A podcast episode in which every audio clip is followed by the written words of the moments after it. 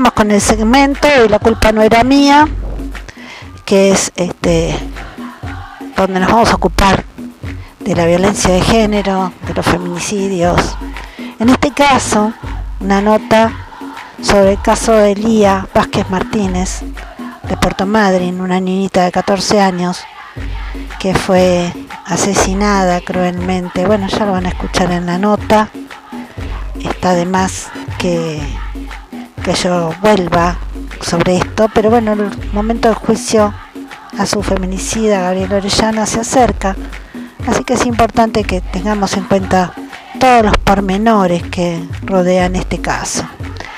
Agradecemos desde ya a la compañera Jimena Villagoz, de Madryn, que tuvo la gentileza de hacernos esta crónica y un poco una historización de todo el tema.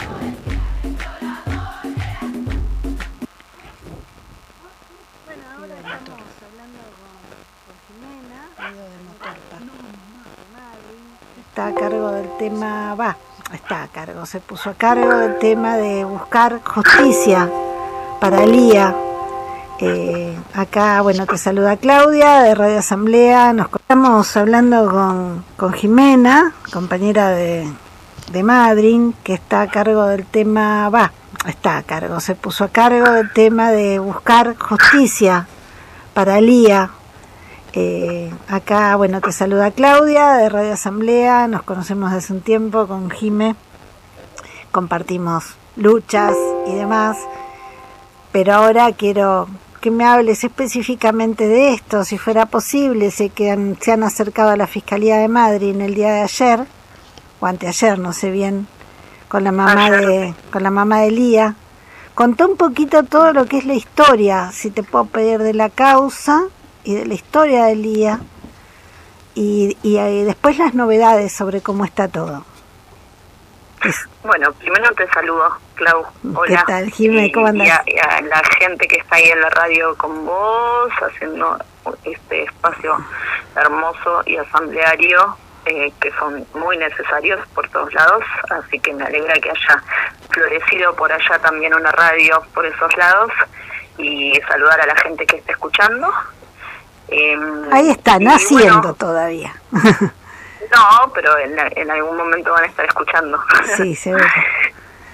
eh, y más que nada, como me voy a agarrar de esto de, de la frase de estar a cargo, digamos, porque, eh, bueno, en realidad yo era muy amiga de Lía.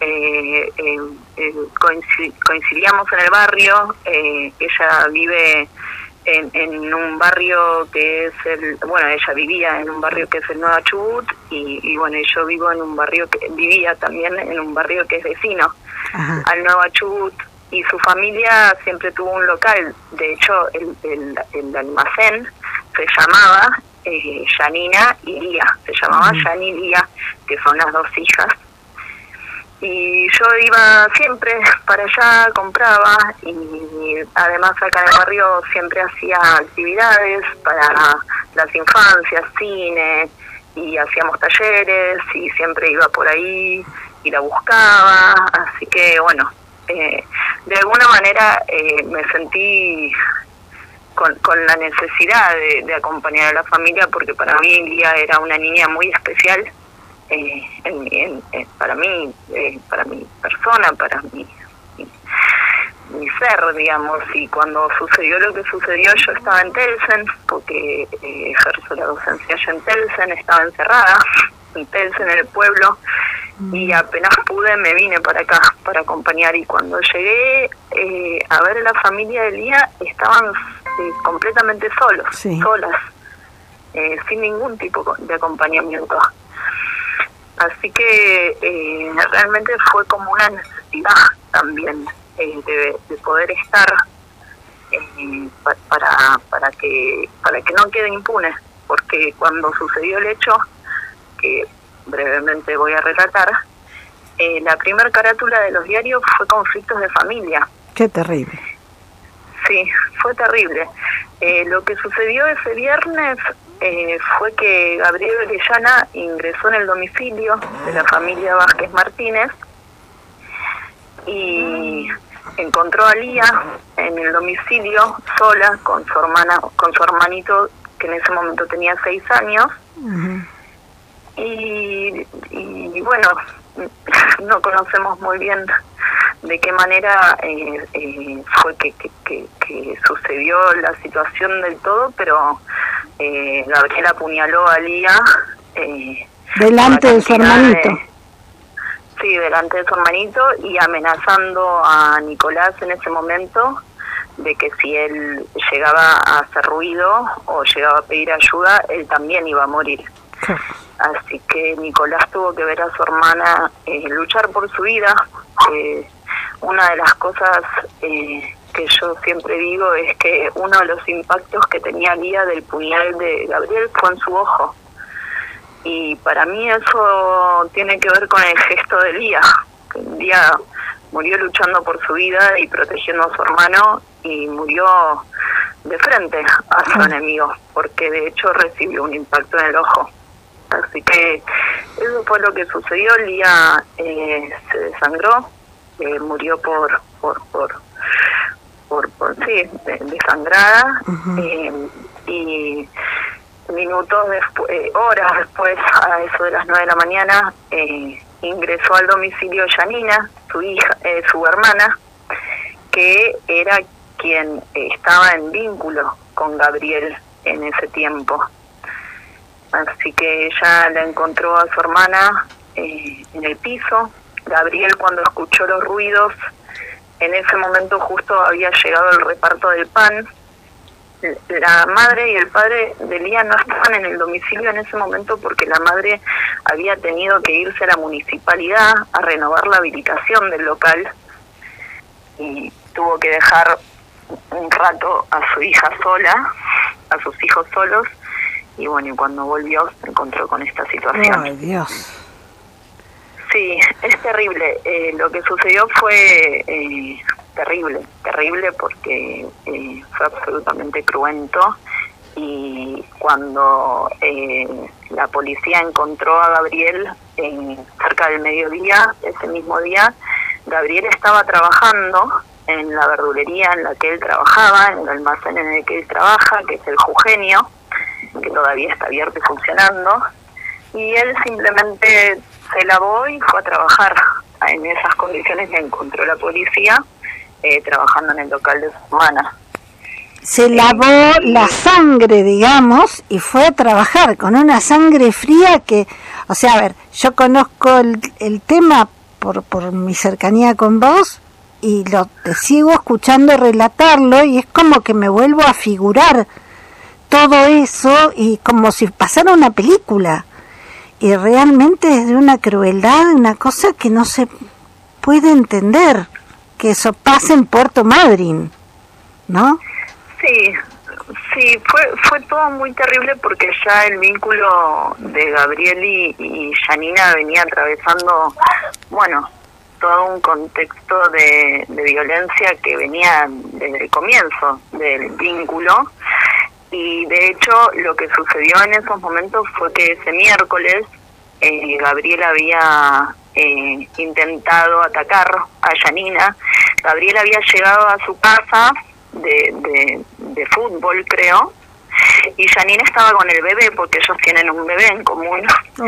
y Gabriel comenzó a obligar o a, o a pretender que Janina le hiciera la comida y que lo atendiera y ella se defendió diciendo que, que no, que ella estaba atendiendo al niño, entonces que, que él se hiciera de comer por sus propios medios y en ese momento él eh, la empujó, intentó eh, atacarla con un arma, digamos con un cuchillo en ese momento, ella se defendió, se cubrió y se fue a lo de sus padres.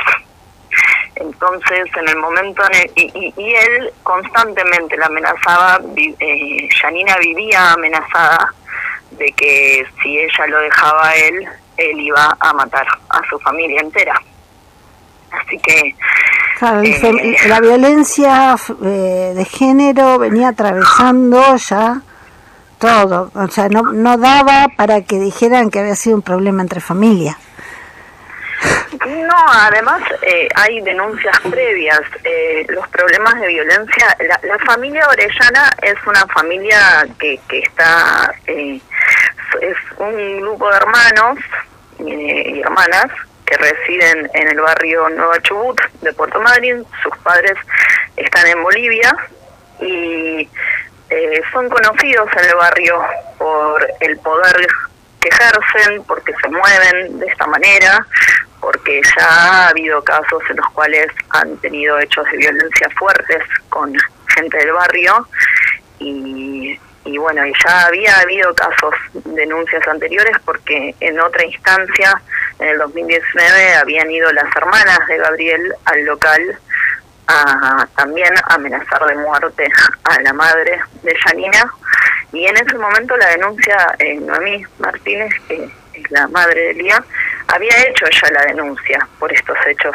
Eh, entonces, bueno, a nosotros nos preocupa mucho que, que, se sepa esto, digamos, que, que Gabriel ingresó al domicilio premeditadamente. De hecho, cuando se hizo el peritaje, la búsqueda, la última búsqueda de Google que tenía Gabriel en su celular era eh, los puntos débiles para apuñalar a una persona o los puntos para matar a alguien. Por lo tanto, él ingresó a ese domicilio a cumplir la amenaza que venía haciendo hace años de que si Janina se iba o que si Janina lo abandonaba, él iba a matar a su familia. Eh, y bueno, y después siguió eh, con Gabriel yéndose a trabajar, la policía lo encontró eh, al mediodía en el domicilio. Gabriel eh, todavía tenía rastros de sangre de, de Lía. Eh, se encontraron también rastros de sangre en el auto de Gabriel. Hay muchísimas pruebas, digamos, eh, de que esto de que fue él, claro. Y aparte él no lo negó nunca. Eh, en realidad, eh, bueno, por ejemplo, eh, quien representa legalmente a Gabriel Orellana es eh, el, abogado Mármol, que es conocido... El Mármol, sí, lo conozco, fue profesor mío de secundario, en la época de la dictadura, y fue funcionario en la época de la dictadura. Para claro, bueno, ese es el defensor legal de Gabriel Orellana que además eh, se pasea por el barrio eh, Pujol eh, haciendo pequeños favores a los vecinos, resolviendo pequeños eh, problemas de multas o causas civiles eh, a muy baja cuota o como favor y de esa manera va comprando voluntades del barrio que, que rodea, de un barrio que además cuando sucedió el hecho salió a la calle y acompañó a la familia y lo que sucede hoy es que la familia bueno, ha perdido prácticamente el apoyo, pero no por porque la gente eh, no sepa lo que sucedió. Lo Sino por miedo. sí, cuando salimos a volantear, cuando salimos a pegatiñar, cuando salimos a, a, llamar a la movilización en, en el barrio, la gente lo que nos expresa es eso, no, pero los Orellanas son una familia muy poderosa, no, pero el abogado que, que, está defendiéndolo a mí me resolvió tal problema, tal problema, es muy buen abogado. Entonces, sí, tan buen abogado que él mismo se defendió de una cuestión de violencia de género que fue denunciado hace muchos años. Tiene antecedentes. Bueno, ese, ese es el abogado. Y, em, el año pasado em, supimos que estaban presentando un intento de, pedido de atención psicológica, de examen psicológico, eh, con un intento de, declarar eh, a, Gabriel en, insanidad. Ah. Aparentemente tenían una especie de prueba de que Gabriel había tenido antecedentes de epilepsia en Bolivia y mm. lo que ellos querían comprobar era que cuando Gabriel hizo lo que hizo no estaba en sus cabales. Afortunadamente, los epilépticos no acuchillan gente durante un ataque, no hay ni, que yo sepa ningún caso. Este... Sí, en, ese momento los fiscales lo que nos dijeron era que ellos entendían que esto eh, que estaba haciendo Mármol tenía que ver con dilatar la fecha del juicio. eh, más que nada. Eh, porque bueno, todavía no habíamos tenido en ese momento la audiencia preliminar, la audiencia preliminar del juicio recién sucedió este año en febrero, el 22 de febrero de, 2022, y bueno, afortunadamente eh, se fijó, no se fijó la fecha, pero sí se, se, dio lugar al juicio y bueno, lo que va a tener lugar el año que viene, esperemos, es un juicio oral y público en el que eh, la carátula es femicidio y femicidio transversal. Y va a ser la primera vez que va a, a ser juzgada una persona en Puerto Madryn y creemos que en Chubut con esta carátula de femicidio transversal, que tiene que ver con que Gabriel dañó a Lía, digamos, Gabriel hizo lo que hizo para dañar a su pareja. Claro. Por lo tanto, en este caso tenemos dos víctimas. Tenemos a Lía, que ha sido víctima de femicidio, y a Yanina, que sigue siendo. Que es víctima del femicidio transversal. Eh, en realidad las víctimas, eh, la querella la conforma la familia, digamos, la madre y el padre de Lía. Exacto, y aparte también está el, el, niñito que en su momento vio asesinar a su hermana y el hijito de Janina. Sí, ¿no? o sea, eh, hay una multitud de víctimas indirectas que realmente este es terrible. La violencia, además la preocupación siempre es que la violencia de la familia orellana continúa eh, eh, en, el presente, porque, eh, por ejemplo, el año pasado, en marzo, los, el hermano de Gabriel Orellana quiso atacar a Janine en la calle, eh, están siendo constantemente acosados por las redes sociales, las hermanas eh, de Gabriel que también viven a la vuelta, digamos, esto es algo que siempre nosotros decimos, la, la importancia de acompañar a esta familia no solamente tiene que ver con que podamos decir ni una menos y, y salir a la calle y que haya justicia por día, porque lo que queremos es que estas cosas dejen de suceder, pero por todas y todes. Pero también hay una realidad que es que la familia Vázquez Martínez está constantemente en peligro y que la violencia desplegada ese día por Gabriel Orellana sigue eh, desplegándose eh, por parte del resto de la familia cotidianamente, pasando por el local, pasando por, la salida de la escuela. De, claro, porque aparte vos podés pedir una orden de, de no acercamiento que además es muy difícil hacerla cumplir, es muy difícil que te respondan ante una orden de restricción de acercamiento y la tenés que hacer extensiva a un montón de gente. Es una complicación. O sea, Sí, y también creo que hay una cosa que es muy importante remarcar, que es eh, el vacío absoluto ha habido de parte de muchos funcionarios y funcionarias en esta causa. Eh, porque realmente cuando yo logré salir de Telsen y venir a acompañar a la familia Vázquez Martínez, estaban en una situación de abandono absoluto. Estaban juntando plata para pagarle a un abogado penalista y para pagar atención psicológica privada a su hijo. Cosas que tienen que ser garantizadas sí o sí Totalmente y que al día de hoy todavía no se han garantizado. El año pasado. O sea que la defensa pública no defiende a la familia Vázquez Martínez. Eh, es, es difícil concretar ese acompañamiento. Ha sido, no, no se ha habilitado ningún tipo de programa, no se ha habilitado el programa Acompañar. Hemos pedido infinidad de, veces y digamos, más allá de, de, de, todo lo que ha sucedido, hay figuras políticas que han actuado con una incompetencia y además con un nivel de cinismo, diría yo, porque eh, el año pasado tuvimos que recibir a Marcelo Cardoso, que en este momento no sé qué funciones cumple, pero en ese momento llevaba adelante la Oficina de Derechos Humanos. Y estuvimos una hora con la madre Elia, eh, con este hombre en el local, y él nos, nos prometió que iba a hablar directamente con Puratich para que hubiera un equipo psicológico eh, acompañando a la familia. Y después de ese día nunca más se contactó con nosotras. Entonces, es de un nivel de cinismo, digo, porque Eh, además tuvimos que estar eh, presenciando actos políticos. El día que falleció, el, el, el día que se hizo la marcha, el sábado mismo, que, que, se hizo la marcha por el fallecimiento de Lía, yo me estaba comunicando con la madre de Lía desde Telsen y la madre de Lía me pidió un cajón de pollo para poder hacer la misa para su hija.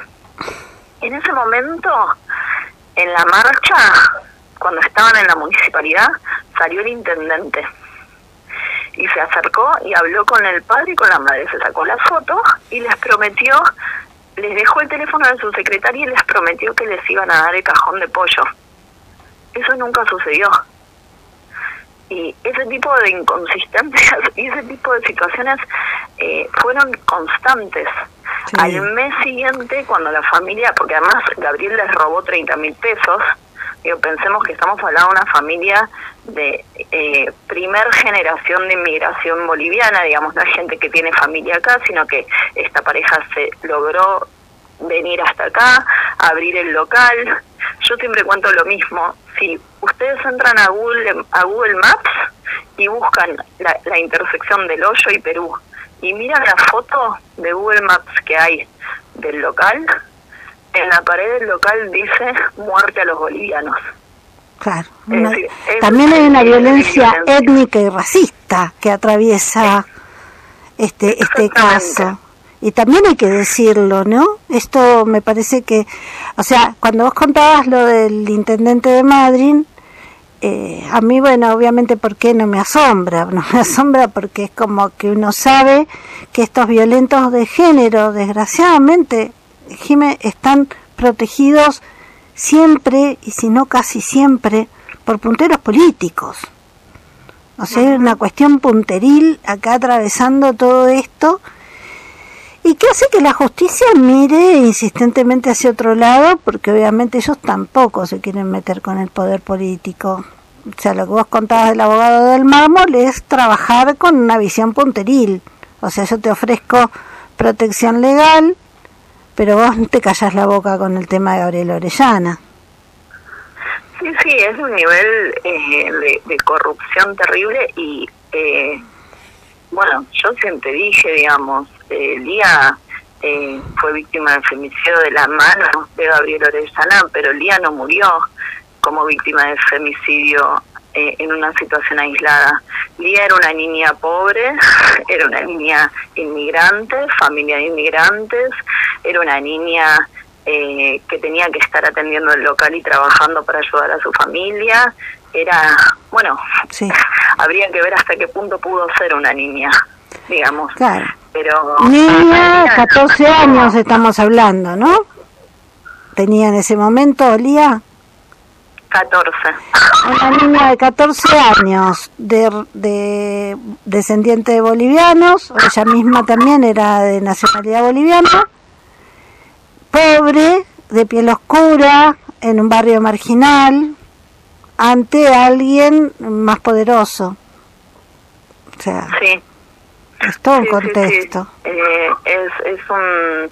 Y, y bueno, y, y bueno, si yo si yo les contara las, las respuestas que he tenido de parte de la Oficina de Asistencia a la Víctima, de parte de Georgina Calvo, eh, cuando pedí acompañamiento, porque eh, además Janina, que tuvo, tiene que estar superando esta situación, logró recuperarse de alguna manera y salir adelante y logró estudiar bueno, estudiar para policía, que todas sabemos que no es tal vez lo que desearíamos. Pero es la salida rápida que tienen los jóvenes pobres en nuestra, en nuestra provincia, desgraciadamente.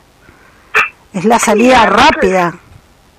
Es un lugar de protección para ella. Ella quiere, ella quiere eh, terminar la carrera y, digamos, su idea es siempre eh, trabajar de perita forense. Eso es lo que ella quiere. Quiere hacer eh, forense y bueno, hizo la carrera de policía como primer escalón.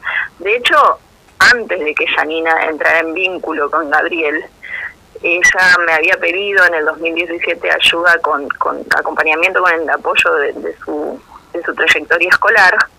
Y una vez que terminó el, secundario estábamos intentando que ella eh, buscara alguna carrera porque ella quería estudiar en la UTN, estábamos buscando, pero bueno, en ese momento también ella se quedó embarazada y, empezó, bueno, a tener también, ¿no? Todo lo que implica estar en vínculo con una persona violenta. De violencia.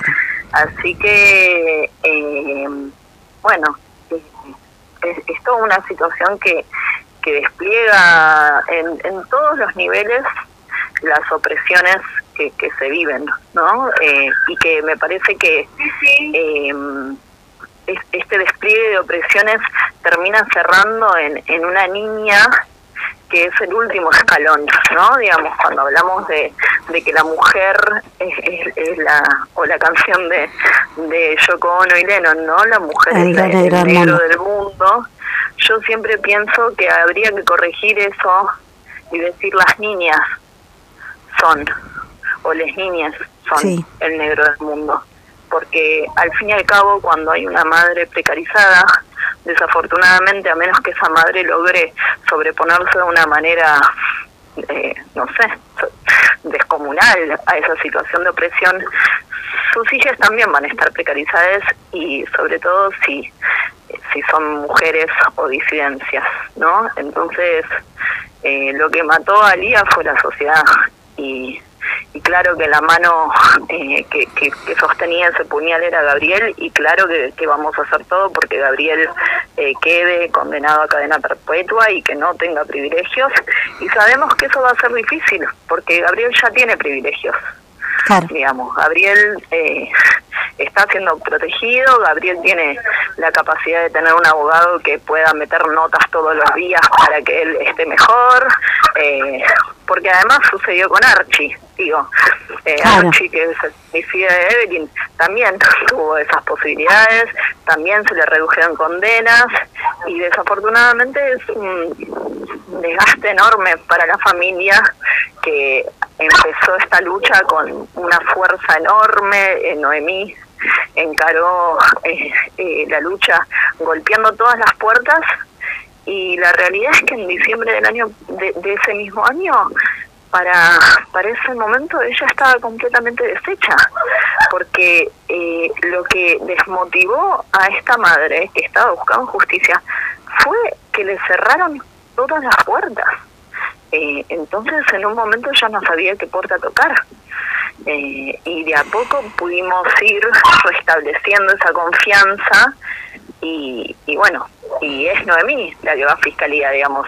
El, el, viernes pasado estuvimos en fiscalía porque Noemí pidió eh, entrevista con los fiscales, no porque nos llamen. Digamos. Y otra cosa llamativa, Jimé, es el tremendo, otra cosa que a mí me llama por lo menos mucho la atención, es el tremendo silencio que hay acerca del feminicidio de Elía Vázquez Martínez.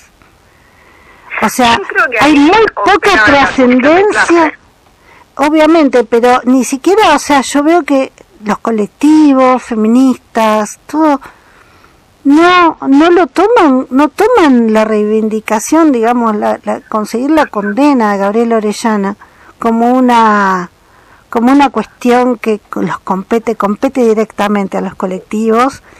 Y bueno y ni hablar de medios más grandes que se ocupan de la cuestión de género. Hay un silencio como como si no hubiera sido un feminicidio. Sí eh, yo tengo una teoría que desarrollé a partir de acompañar esta situación o un pensamiento tal vez no elaborado tal, vez poner la teoría es como muy fuerte, pero siento que, que a veces caemos en, en esperar la víctima perfecta. Eh, como si quisiéramos que la víctima de femicidio siempre fuera feminista.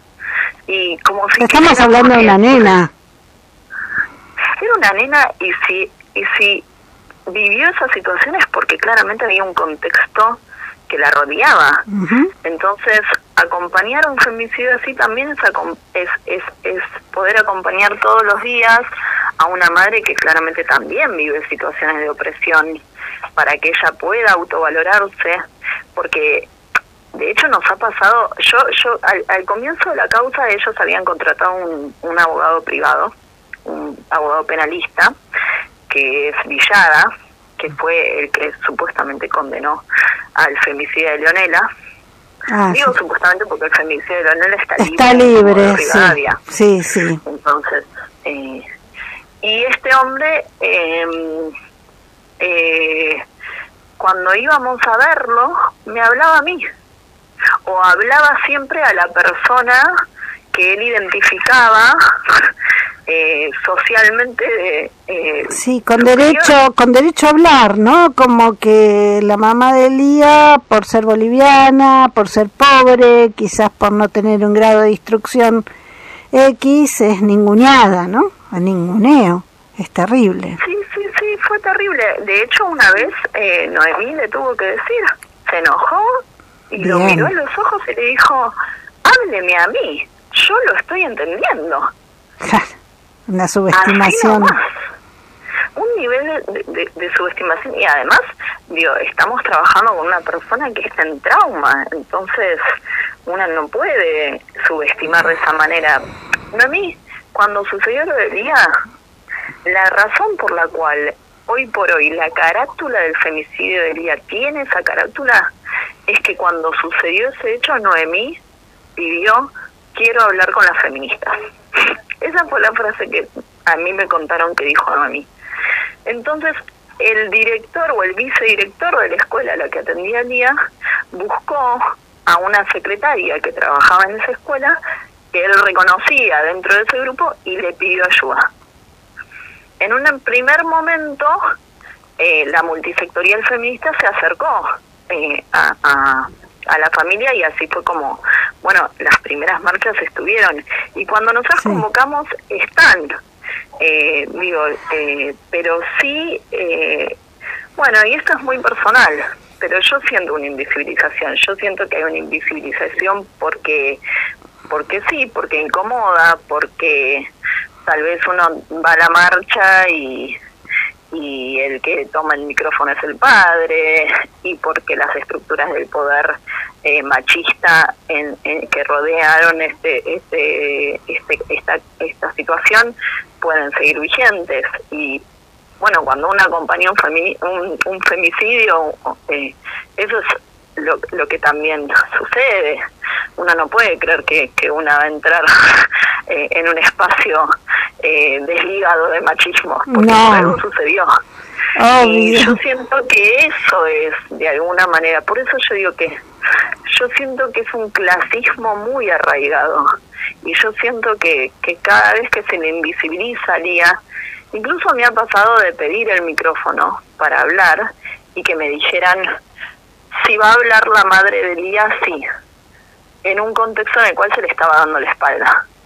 Entonces, es esto, ¿no? Digamos, eh, la invisibilizamos, nunca le damos la palabra, pero después la obligamos a hablar cuando, cuando, hacemos eventos. Porque si habla alguien que no es ella, no, no queremos escuchar, queremos que hable ella. Y este tipo de situaciones, bueno, suceden. La verdad que es, es triste porque una quisiera que no, pero creo que hemos hecho un trabajo interesante quienes estamos acompañados porque digamos, por mi vínculo personal con la familia pude en ese momento eh, intervenir, pero enseguida mi intervención eh, constó en pedir ayuda, digamos, de ninguna manera yo estoy sola en esto y no podría, eh, sino que me, junté con dos compañeras en ese momento, con Ana María y con Liliana Arroyo, les pedí ayuda, les pedí consejos. Y en ese momento entre las tres tomamos la decisión de hacer una asamblea para pedir eh, ayuda al colectivo. En esa asamblea eh, se acercaron, se acercaron dos compañeras que en ese momento formaban parte de, las tamboras, se acercó una, se acercaron dos compañeras de la campaña nacional por la emergencia contra la violencia de género y, bueno y se acercó también otra vecina del barrio. Entonces hemos podido de alguna manera generar un abrazo y generar un contrapeso, porque yo siempre digo que para mí lo más contundente de lo que está sucediendo es que en un momento en el cual em, la familia Vázquez Martínez fue atravesada por la peor desgracia en un momento en el cual eh, Nicolás tuvo que ver eh, que, que, la mataban a su hermana al lado suyo, en un momento en el cual Yani tuvo que atravesar por eso. Lo que sucedió es que de golpe aparecieron eh, cinco o seis mujeres eh, abrazar. Y eso cambió todo, porque porque si eso no sucedía, las consecuencias podrían haber sido terribles, porque eh, la familia en ese momento no tenía otra estrategia que, que golpear con su bronca contra los Orellana. Eh, en una situación de total... Claro, puede ser una guerra, una batalla campal, como dijéramos. Exacto, y, y, y, eso no sucedió. Yo recuerdo siempre eh, cómo después de esa, en esa primera asamblea que hicimos, eh, estaba en el medio de todas nosotras, con el bebé. Y y yo la vi en un momento como ella pudo como abrir sus brazos y, y sentí fuerte eso, sentí fuerte porque yo la venía acompañando desde sus 16 años a Janina y a mí me, costó mucho eh, aceptar que, que, toda esta violencia que yo ya venía viendo y, y, todas las ganas de, de que ellos estuvieran bien, de que ellas y, ellos estuvieran bien, eh, eh, no había bastado. En el momento en el que sucedió lo del día, yo sentí que, que no había podido hacer nada para, para evitarlo. Y, y entonces sentirnos abrazadas por, por estas compañeras que están y que están siempre y que lo dan todo. Y también eh, el acompañamiento de, de los distintos organismos que se acercan o de las colectivas que se acercan como se acerquen. Digo, porque en un punto también frente a estas situaciones tan terribles, tal vez el enojo en un inicio, tal vez en otros momentos, eh, hacía que una estuviera como apuntando todo el tiempo las eh, faltas, pero hoy después de, de esa audiencia, la, la, audiencia preliminar este año fue fue impresionante, éramos estábamos inundando el tribunal. Y de la audiencia preliminar. Eh, y, tuvimos a una compañera que, que en ese momento se estaba desempeñando eh, en el FOL y también tuvimos ese acompañamiento. Y a mí la verdad que no me gusta mencionar organizaciones porque, bueno, vos me conocés, ¿no? soy puramente horizontal y, y, solamente participo en asambleas, pero bueno, lo reconozco, eh, pusieron el cuerpo ahí, estuvieron, eh, y, y, el tribunal eh, estaba completo. Y eso fue fue, fue enorme y eso tenemos que proponernos desde todos los espacios que queremos estamos comprometidos en la búsqueda de justicia como podemos porque yo te imaginas que 800 kilómetros de distancia es re poquito lo que puedo hacer pero sé que en la medida que mucha gente, incluso acá en Epuyén, conozca el caso de Lía y si podemos hacerlo trascender de las fronteras de nuestros propios pueblos, tenemos que lograr que para el momento del juicio eso se multiplique, no solo haya gente adentro, haya gente afuera, en, las puertas de, los tribunales y que se inunde de, de militancia y de acompañamiento de esa familia que está en la búsqueda de justicia, Jiménez. Eso tiene que ser una causa que nos tenemos que poner. Sí, yo el otro día eh, le mencioné al fiscal, eh, bueno, el fiscal el otro día, eh, Bugueño, eh, nos confirmó que el 22 de agosto se va a hacer la audiencia de renovación de la prisión preventiva de Gabriel, eh, porque Gabriel está en prisión preventiva desde que desde que cayó detenido y, y bueno, las prisiones preventivas se renuevan cada seis meses y bueno, Noemí está atenta a eso, entonces siempre que se acerca esa fecha se acerca ella a fiscalía y consulta. Y lo que le mencioné justamente al fiscal tiene que ver con eso, con que en este momento nuestra preocupación es eh, que, la memoria de día siga presente, porque desafortunadamente la dilación que se da en estos en estas situaciones eh, hace que la gente pierda la memoria y hace que la causa se desdibuje. Y teniendo, el, el hecho sucedió en noviembre del 2020 y todavía no tenemos fecha para juicio, nos aseguran que es posible que el juicio sea eh, a partir de marzo del 2023, no, pero bueno, eh, es un trabajo cotidiano de, de, recordar todos los días o, o, en las fechas importantes que esto sucedió, que necesitamos el acompañamiento todavía. Eh, de hecho, hay, hay muchísimos detalles que se escapan, porque en general eh, estamos todos mirando la causa penal, pero por ejemplo, la causa de familia tampoco avanza. Entonces, eh, Gabriel no participa de la paternidad del niño. Y, y después, cuando termine la causa, la causa penal, tenemos que hacer la causa civil por daños. Y Gabriel Orellana le robó a la familia 30 mil pesos y esos 30 mil pesos, cuando terminemos el juicio por daños, va a ser no nada. van a significar nada, nada. Entonces, eh, eh, lo que lo que digo siempre es, deberíamos eh, eh, exigir que las causas de género caminen más rápido, porque las víctimas de femicidio no tienen nada a su favor. No las víctimas de robo eh, están más protegidas que las víctimas de femicidio, desafortunadamente. Y, y los femicidios pasan, pasan, pasan. Bueno, este año se logró la condena del femicida de Mónica Fernández. Sí. Ese mismo día que... Que es la chica que murió empalada, ¿no? Sí. Es terrible. Ese día que estábamos en el, en el tribunal, eh, fue, fue muy eh, también eh, digamos, fue muy reconfortante saber que nosotras estábamos en el tribunal acompañando a la familia Vázquez Martínez, pero que lo estábamos haciendo en el mismo momento en el que se estaba dando el juicio eh, por el femicidio de Mónica y que ese abrazo que logramos conformar eh, con tanto esfuerzo para la familia Vázquez Martínez también abrazó a las hijas de Mónica. Entonces se dieron estas sincronías que fueron fueron fuertes y, y, a mí me, me, me, hicieron bien porque si no esas chicas estaban solas ese día en los tribunales. Y eso que ese caso tuvo mucha trascendencia en su momento, pero bueno, fue por la cuestión truculenta que queda grabada en la memoria de la gente.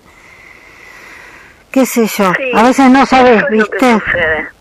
A veces pero, no sabes. Pero, pero, es lo mismo con todo, al final siempre nos pasa lo mismo, ¿no? Las causas legales de ellos avanzan y las nuestras no.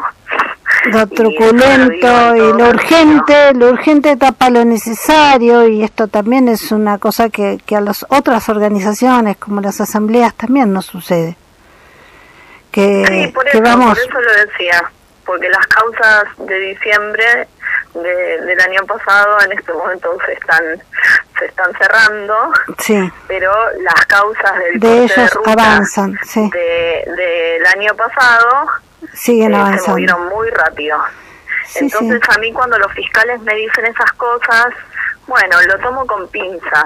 Ya, ya no nos peleamos porque ya sabemos que, que, no tiene sentido. Porque es un factor que, que ellos que usan me parece a mí también para desmovilizarnos porque nos tienen corriendo atrás de esas cosas y nosotros no podemos por ahí sacar el foco y atender todo, ¿viste?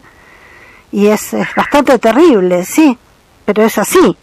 Y yo por eso a mí yo pienso que la justicia está comprometida, eh, no hay di división de poderes hoy por hoy en, en Chubut y creo que en Argentina tampoco, me animaría a decir, no conozco tanto el contexto nacional pero sí conozco el contexto local y conozco el contexto provincial y puedo asegurar de que no hay división de poderes, si bien no nos queda otra que confiar en la justicia en estos casos, siempre hay que estar atrás, ¿no?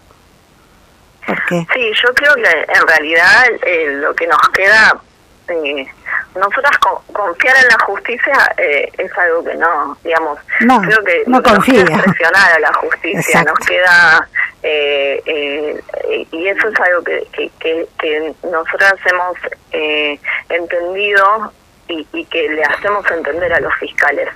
Porque cuando nosotras decidimos correr a Villada de la causa, correr al, al abogado privado de la causa, eh, y lo logramos porque él mismo cometió un error que nos habilitó a hacerlo, eh, eh, eh, eso fue lo que le dijimos a los fiscales, digamos, esta causa la tienen que llevar adelante ustedes, pero nos, nos van a tener siempre a nosotras en la calle. Y eso es lo mismo que yo le dije a, a el otro día. Eh, nosotras consideramos que la movilización social es fundamental. Es lo único. Y bueno, y por eso además, por ejemplo, en este caso le pedimos eh, colaboración en caso de que hiciéramos algún tipo de, de, conferencia de prensa o algún tipo de movimiento de prensa, porque en este momento creemos que es lo más conducente. Por eso digo que, que no es menor, digamos, más allá de que sea en el hoyo y que se sienta que sea en la punta, en la otra punta, en eh, este momento es nos ocupa. Eh, ay, perdón, siempre, siempre, digo que sos del hoyo. No, no, el Puyen en Puyent. Pero sí. sí, además yo lo sé, pero lo digo de, de, distraída nomás. Eh, pero bueno, es eso, es que esto logre tener trascendencia, porque se tiene que conocer la causa del día. No puede ser que pase eh, desapercibido que una niña fue apuñalada por, por, por una persona que le quería hacer daño a su pareja. Eh, y, y además, eh, nosotros siempre decimos, justicia sería que él esté con nosotras. Exacto. Eh, nosotras, eh, porque además eh, entran, eh, últimamente se viene debatiendo mucho desde los feminismos la cuestión del punitivismo, ¿no? De, de, punitivismo, ¿no? Punitivismo. Nosotras nos posicionamos en que Gabriel Orellana tiene que tener cadena perpetua sin privilegios, no solo porque porque hizo eso, sino porque es un mensaje claro a cualquier otra persona que quiera agarrar un puñal y cometer el mismo crimen. Porque si no logramos que estos seres pierdan todos sus privilegios, todos sus privilegios, y que paguen por lo que hacen, lo van a seguir haciendo. Tal cual. Entonces, somos nosotras las que tenemos que lograr. Cada vez que yo agarro un micrófono en un lugar que hay en donde hay eh, eh, personas que yo identifico como varones, ¿sí? les digo, esta guerra no la empezamos nosotras, pero la vamos a ganar. Entonces, fíjense ustedes de qué lado empiezan a estar. Exacto, sí. Eso. Y si eso es punitivista, lo siento mucho. Y si es violento, hacer una denuncia policial a un violento, y bueno, yo siempre digo, si yo tuviera que hacer lo que hago, si yo tuviera que, que, hacer la justicia, la que queda detenida soy yo. Porque mira, lo que le pasó ahí, mira lo que le pasó a Nair. Entonces, ¿de qué estamos hablando? ¿Dónde está la violencia? Por eso... defensa. Por eso está el tema de, de tremendo también, que también la está defendiendo la Chiqui Conder, una gran abogada, compañera también de los feminismos. Y por eso nuestro fragmento de programa, nuestro ciclo se llama La culpa no era mía, porque tiene que ver con eso, ¿no? Con el hecho de que no, no podemos tener la culpa de haber nacido con, con el sexo y el género con el que nacimos o con, o con el que decidimos vivir. No puede ser, o sea, no es justo. Y, y hay eh, la, la, la, búsqueda de la justicia en términos legales tiene que ser la herramienta que nos habilite a buscar eh, un mundo mejor, puede ser donde entremos todos, no porque sea el instrumento, sino porque es lo único que tenemos. En ese sentido, la, la fuerza de estar en la calle presionando para que se logre lo que se tiene que lograr. En una instancia eh, la vida de Lía no va a estar más, pero no va a haber más Lías, quizás si hay un fallo ejemplificador, que de algún modo ayude a combatir estas violencias. En ese sentido, yo hablaba de la búsqueda de justicia, la que tampoco creo, ¿no? En la justicia humana y política. Sí, y creo que también es un mensaje muy fuerte lo que hemos hecho en términos concretos eh, quienes acompañamos y con la familia, porque eh, lo que hay hoy enfrente de, de la casa de Lía Vázquez es una plazoleta que tiene su nombre. Sí. Y en donde no solamente eh, hay plantas que nos recuerdan a Lía y que ayudan todos los días a que la familia de pueda procesar ese dolor, sino que el 3 de junio del año pasado, cuando se, se hizo la organización del Ni Una Menos en la plazoleta Lía, plantamos una planta nativa, no por cada compañera, uy, el perrito. No, no pasa nada. cosas de la radio. Eh, hay, hay una planta para, para, no pudimos eh, juntarnos con todas, pero hay plantas nativas eh, que están ahí recordándonos a muchas compañeras, a muchas otras compañeras que fueron víctimas de esta violencia. Hay una planta para Mónica, hay una planta para Lionela, hay una planta para Evelyn, hay una planta para Diana Rojas, hay una planta para Jessie Huenche, sí. Eh, que también entendemos que fue víctima de violencia de género. Si bien lo caratularon como suicidio, ¿no? Lo de Jessie. Exacto, de hecho sabemos que Jessie en ese momento estaba viviendo eh, las consecuencias de una relación violenta y sabemos que las consecuencias directas muchas veces de la violencia psicológica son los intentos, los intentos y los, los suicidios. Sí, y de las violaciones también. Sí, también. También, y en todo, en todo este tiempo, mientras hablábamos, eh, recordaba y quiero mencionar también una gran causa de injusticia que en este momento está sucediendo en Puerto Madryn, que es la causa de, violación contra Lucas Contreras. eh, porque las víctimas de violación de Lucas Contreras eh, han sido completamente desconocidas, porque Lucas Contreras generó, eh, y, cometió esos hechos siendo menor de edad. Eh, y la única víctima que, que está pudiendo llevar adelante la causa está siendo terriblemente revictimizada. Le dijeron primero que no le iban a hacer cámara Gesell porque ya había pruebas suficientes. Después le dijeron que sí. Eh, a la familia eh, de las víctimas de Lucas Contreras y incluso víctimas de Lucas Contreras han sido echadas de sus lugares de trabajo. Los familiares de quienes llevan adelante las causas también han sido eh, acosados en sus espacios laborales. Cuando el padre de Lucas Contreras trabaja en Servicop y mantiene su cargo, eh, a Lucas se le dio eh, el año pasado supuesta prisión domiciliaria, se le dijo a la familia en el momento en el que fue la audiencia, porque a Lucas no lo querían llevar ante la justicia por ser menor de edad. La familia se había puesto, había dicho que se iba a poner a disposición de la justicia y no lo hizo y cuando terminó la audiencia nos dijeron que, que le iban a dar domiciliaria a Lucas. Entonces, eh, bueno, las víctimas de Lucas y las familias eh, se organizaban y íbamos a tomar mate a la casa donde estaba eh, cumpliendo la prisión domiciliaria Lucas.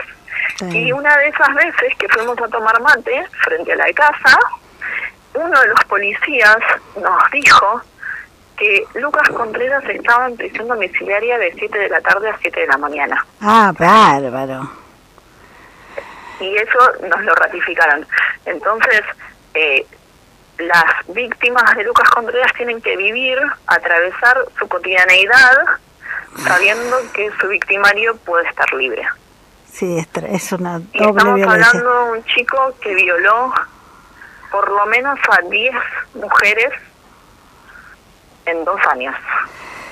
Jimé, esto siento que tenemos para hablar, pero un montón y un montón, porque también está la manada y bueno, hay un montón de cosas que nos atraviesan y que por ahí estaría bueno volver a traerlas a la conciencia y, y a la presencia con este espacio. Este, te, puedo comprometer a que volvamos a hablar, tanto sea cuando haya novedades y cuando avance lo, el tema del juicio del día. Y si querés podemos seguir hablando de, otros temas y también hacer contacto con cosas que pasan acá, en el Puyén, eh, muy terribles también, eh, para hacer un ida y vuelta, ¿no? Como para que hagamos un ida y vuelta que, que de última son cosas que no salen en los grandes medios, que deberían, pero que no salen en los grandes medios, y poder este darles el espacio que se merece a cada una de ellas. ¿Te puedo seguir comprometiendo?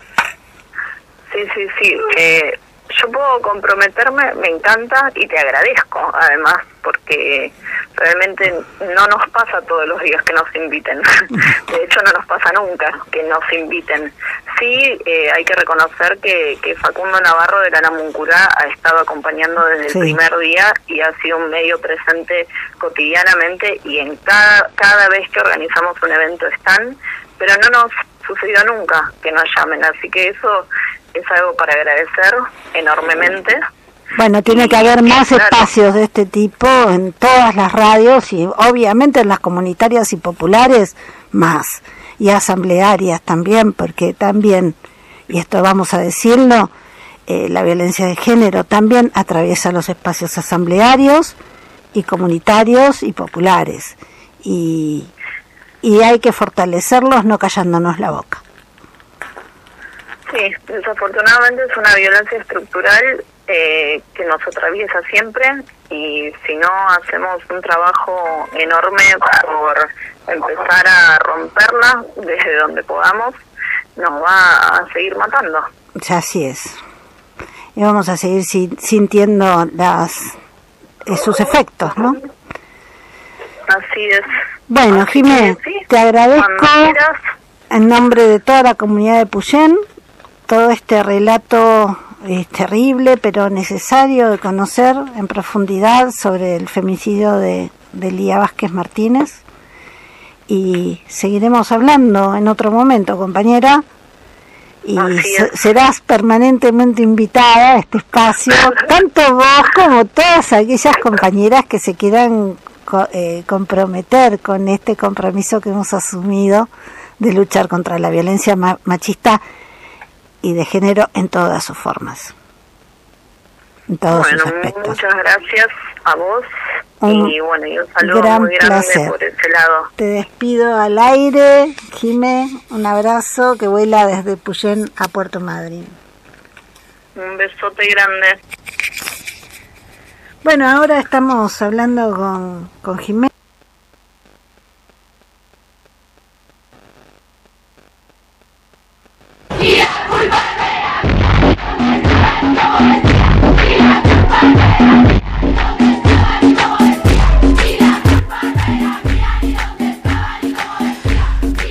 Bueno, esto fue, y la culpa no era mía, eh, un espacio de Radio Asamblea, la radio de la Asamblea de Vecinos de Puyén, que se propone luchar contra todo este tipo de injusticias.